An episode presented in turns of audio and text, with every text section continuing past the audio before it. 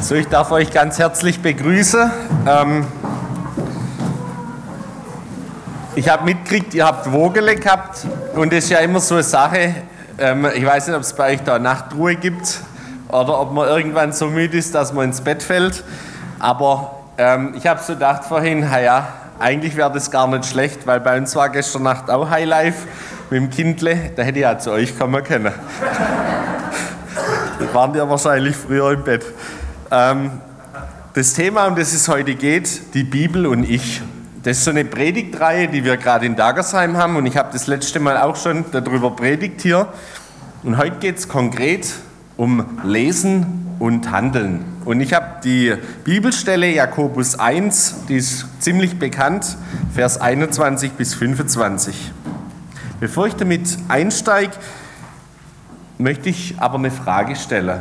Warum brauche ich eigentlich die Bibel?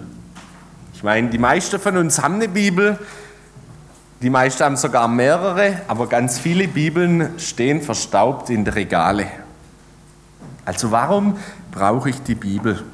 Eigentlich reicht es doch, wenn wir unseren Herzen folgen. Wenn mein Herz sagt, tu dies oder tu das, ist doch okay. Für was brauche ich da eigentlich die Bibel? Und da habe ich zum Einstieg ein Video mitgebracht. Wenn wir nur auf unser Herz hören, dann können wir leicht betrogen werden, hat die junge Dame gesagt.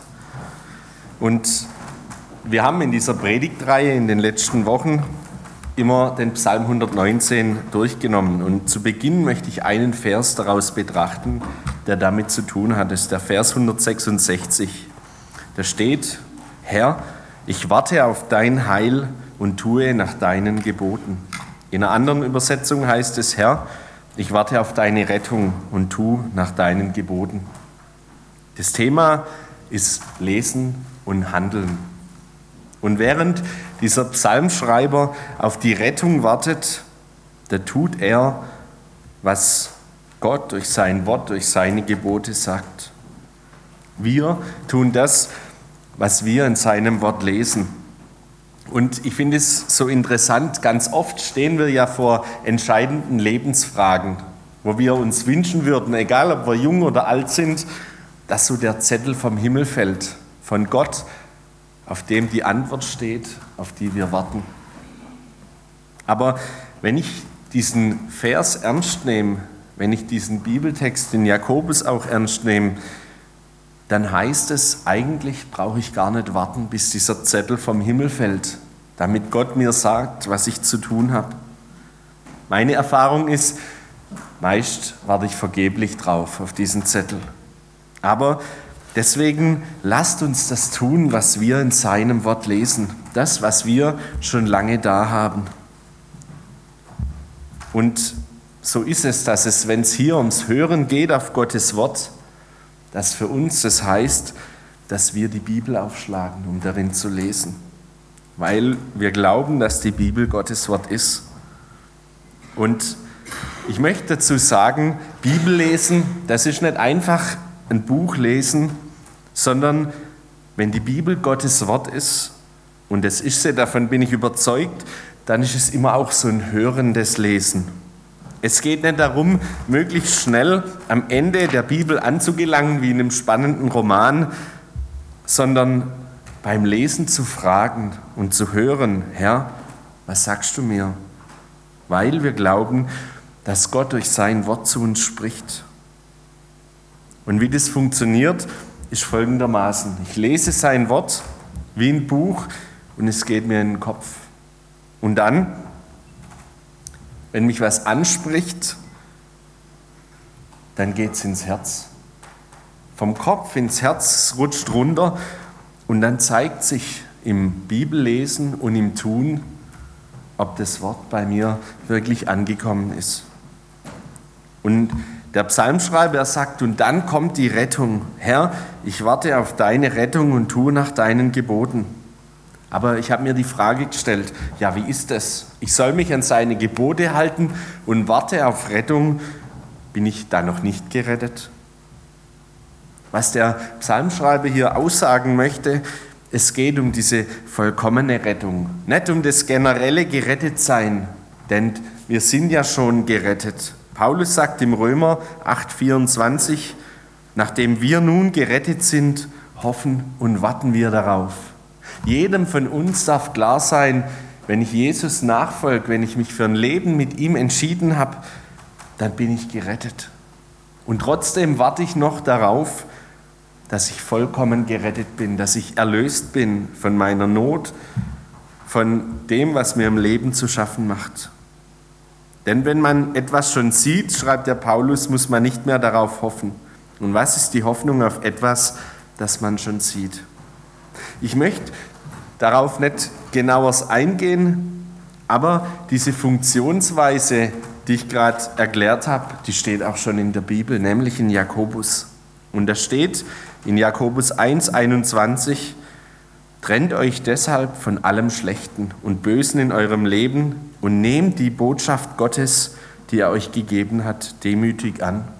Das heißt, ich habe es gelesen, es ist im Kopf und wenn ich es annehme, dann rutscht es ins Herz. Denn sie hat die Kraft, eure Seelen zu retten.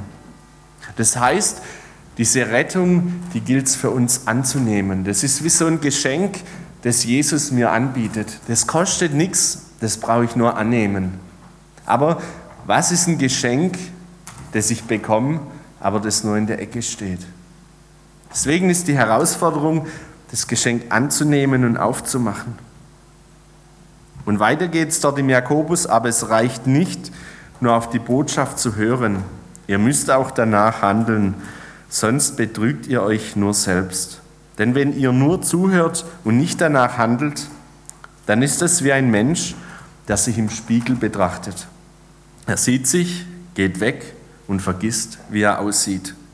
Wer aber ständig auf das vollkommene Gesetz Gottes achtet, das Gesetz, das uns frei macht und befolgt, was es sagt und nicht vergisst, was er gehört hat, der ist glücklich dran.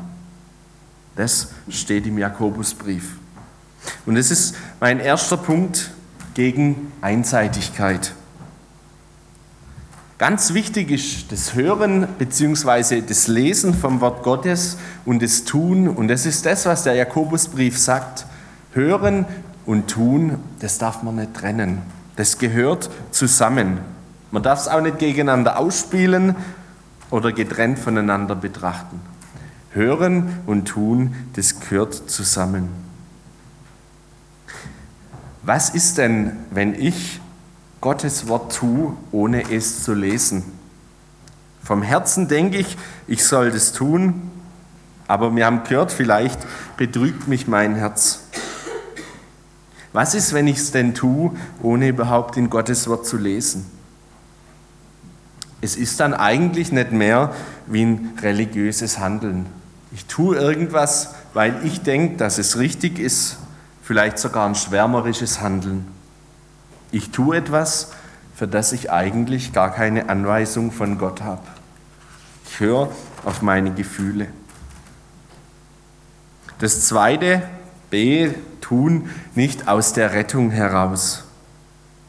Wenn man den Jakobusbrief liest, dann kann man ganz schnell in dieses Raster reinkommen, ja, bin ich denn überhaupt gerettet, wenn ich nicht fleißig genug das lebe, was ich in der Bibel lese? Vielleicht geht es manchem von euch so. Ein Tun, das nicht aus der Gewissheit kommt, ja, ich bin gerettet. Das heißt eigentlich, ich versuche mein Heil, meine Rettung zu erarbeiten. Ich war mal in Bangladesch und habe Missionare besucht und da sind wir auf den Markt gegangen. Morgens auf dem Markt, da geht es heiß her und es sind ganz viele Tagelöhner gewesen. Menschen, die aus den umliegenden Orten in die Stadt kommen, die noch nicht wissen, ob sie abends genug Geld verdient haben, dass sie ihre Familie durchbringen. Aber sie versuchen es Tag für Tag aufs Neue, dass sie auf den Markt gehen und irgendwo Arbeit finden. Dass da Leute kommen, die Arbeit haben und diese mitnehmen. Das kommt auch in der Bibel immer wieder vor und dass sie davon möglichst ihre Familie ernähren können. Aber es ist immer die Ungewissheit da. Reicht es oder reicht es nicht? Kriege ich heute Arbeit dass ich ein Geld mit nach Hause bringe oder finde ich nichts? Und in unserem Glaubensleben merke ich, handeln ganz viele genauso. Wenn man frommes Tun nicht aus der Gewissheit heraus tut, wenn mein frommes Tun nicht aus der Gewissheit herauskommt, dass ich gerettet bin, dann ist es zutiefst gesetzlich. Wenn ich nur in der Gemeinde bin, aus der Angst, dass es vielleicht irgendwann mal reicht, das ist Gesetzlichkeit pur. Und das ist nicht das, was Jesus meint, wenn er sagt, er möchte uns Freiheit schenken. Er möchte uns in die Freiheit führen. Wenn ich aus dem Gesetz heraus handle, dann macht mich das früher oder später kaputt, weil ich es nicht schaffen kann. Tun nicht aus der Rettung heraus ist Gesetzlichkeit. Dann der nächste Punkt C, das Lesen ohne Tun, es macht vergesslich. Und das ist das, was wir im Jakobusbrief gerade gelesen haben. In 23 und 24, da steht, denn wer der Botschaft nur zuhört und nicht danach handelt, ist wie ein Mensch, der sich im Spiegel betrachtet. Er sieht sich, geht weg und vergisst, wie er aussieht. Habt ihr euch, vielleicht gerade die Vogele-Leute, habt ihr euch heute Morgen schon im Spiegel betrachtet? Wen habt ihr da gesehen? Kennt ihr den oder wollt ihr den nicht kennen? Wenn wir nur Gottes Wort lesen, ohne danach zu handeln, dann sagt der Jakobusbrief, bringt es Vergesslichkeit mit sich. Ich vergesse, wer Gott ist. Ich vergesse, was er für mich getan hat und was das für mich bedeutet. Wenn die Botschaft nur im Kopf steckt, aber nicht in mein Herz und dann in die Hände geht, dann vergesse ich, was Gnade bedeutet. Gottes Gnade für mein Leben und was ich zu tun habe. Und dann im Gegensatz dazu dieses Lesen und Tun, es zeigt Liebe. Und das ist das, was der Jakobusbrief in Vers 25 sagt. Wer aber ständig auf das vollkommene Gesetz Gottes achtet, das Gesetz, das uns frei macht, und damit ist nicht das Gesetz des alten Bundes gemeint, sondern das Gesetz von Jesus, das er uns gibt. Und befolgt, was es sagt und nicht vergisst, was er gehört hat, der ist glücklich dran. In der Hoffnung für alle heißt es, der kann sich glücklich schätzen, denn Gott wird alles segnen, was er tut. Jesus zu lieben heißt, seine Gebote zu halten. Aber nicht aus diesem Zwang heraus, dass ich vielleicht gerettet werde, wenn ich es gut genug mache, sondern aus der Freiheit heraus. Es ist die Herausforderung für unser Leben, hey, versuch's doch mal. Nach dem zu leben, was Jesus sagt, das ist gut. Und ich darf wissen, wenn ich dran scheitere, wenn ich vielleicht wieder und wieder hinfall, mir ist vergeben. Jesus hat mir vergeben. Ich darf aufstehen und weitergehen.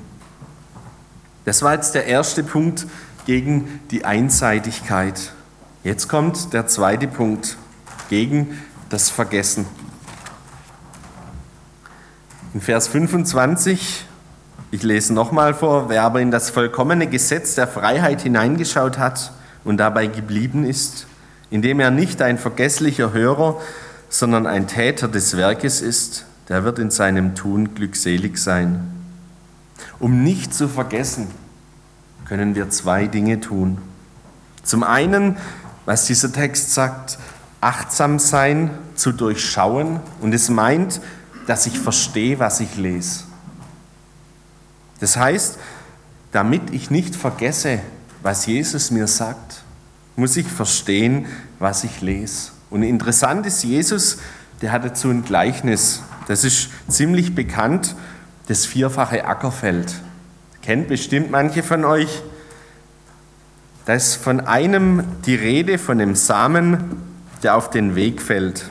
Siehe, es ging ein Sämann aus zu säen, und indem er säte, fiel einiges auf den Weg, da kamen die Vögel und fraßen es auf.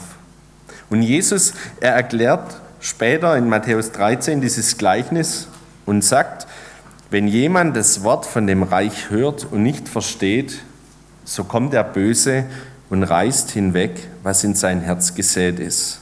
Das ist der, bei dem auf dem Weg gesät ist. Das heißt, ich muss Gottes Wort verstehen, damit ich es nicht vergesse. Es muss vom Kopf ins Herz rutschen. Und das Zweite, beharrlich sein, das heißt dranbleiben am Lesen. Das heißt, Wiederholungsleser der Bibel sind Wiederholungstäter. Das ist wie wenn man eine Fahrprüfung hat. Das haben vielleicht manche von euch, steht an, die Führerscheinprüfung und man wird sie gern bestehen. Da gibt es zwei Möglichkeiten. Entweder man wiederholt die Bögen und lernt und lernt und lernt, bis man es drauf hat und versteht, warum man was ankreuzen muss. Oder vielleicht ist das manchmal der unbequemere Weg, man wiederholt die Prüfung so oft, bis man sie besteht. Das ist wahrscheinlich von den Eltern her eher schwierig. Ähm, da werdet ihr irgendwann was dagegen haben. Aber deswegen ist es wichtig, dass wir verstehen und dass wir dranbleiben. Und der dritte Punkt, gegen das Faulwerden. Gute Gründe fürs Tun, damit wir nicht nur hören, sondern eben dranbleiben, das zu, zu leben, was Jesus sagt. Was sind denn gute Gründe, warum es sich lohnt, Gottes Wort zu leben? Ich glaube, das Erste, dass wir Gott erleben können in unserem Leben, dass wir merken, hoppla, das stimmt ja, was in der Bibel steht. Gott ist da. Das Zweite, dass wir Grund haben zum Gebet. Wenn wir das leben, was in der Bibel steht, was Gott uns sagt, dann haben wir auch jede Menge Stoff, um zu beten. Wenn wir erleben, Gott wirkt im Leben. Das Dritte, und das finde ich mit der genialste Punkt, wenn ich nach Gottes Wort lebe, dann ist das nicht nur irgendwie so ein Zwang, sondern das bringt Erfüllung. Ich merke, wenn ich mich dafür einsetze, das macht mich froh. Das füllt die Leere in meinem Herzen. Ein weiterer guter Grund, dass wir andere gewinnen dadurch. Wenn wir das leben, was, was Gott durch sein Wort sagt, dann ist es ansteckend. Und dann bringt es anderen Menschen Hoffnung. Und der letzte Punkt, dass ich geistlich fit bleibe. Wer zu lange rastet und die Bibel ins Regal stellt, der rostet. Da wird die Bibel und Gott wenig im Leben zu sagen haben. Deswegen lasst uns geistlich fit bleiben, indem wir an seinem Wort dranbleiben. So und zum Schluss habe ich noch eine praktische Anwendung. Hausaufgabe, trotz Wochenende für euch. Wenn du nächste Woche oder vielleicht heute Abend noch das nächste Mal in deine Bibel reinschaust und darüber nachsinnst, dann habe ich eine Aufgabe für dich.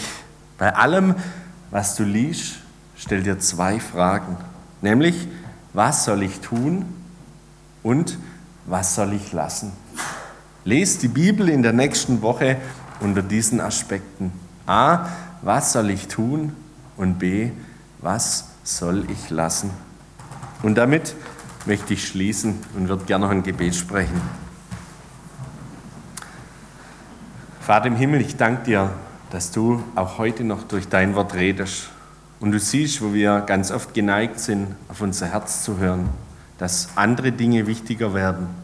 Und ich bitte dich, Herr, dass wir uns zurückbesinnen auf dein Wort. Und dass wir erleben dürfen in unserem Alltag, dass es relevant ist, dass du durch dein Wort zu uns sprichst. Herr, ich bitte dich, dass wir in der kommenden Woche immer wieder solche Erlebnisse haben dürfen. Dort, wo wir dein Wort aufschlagen, dass wir merken, es lohnt sich.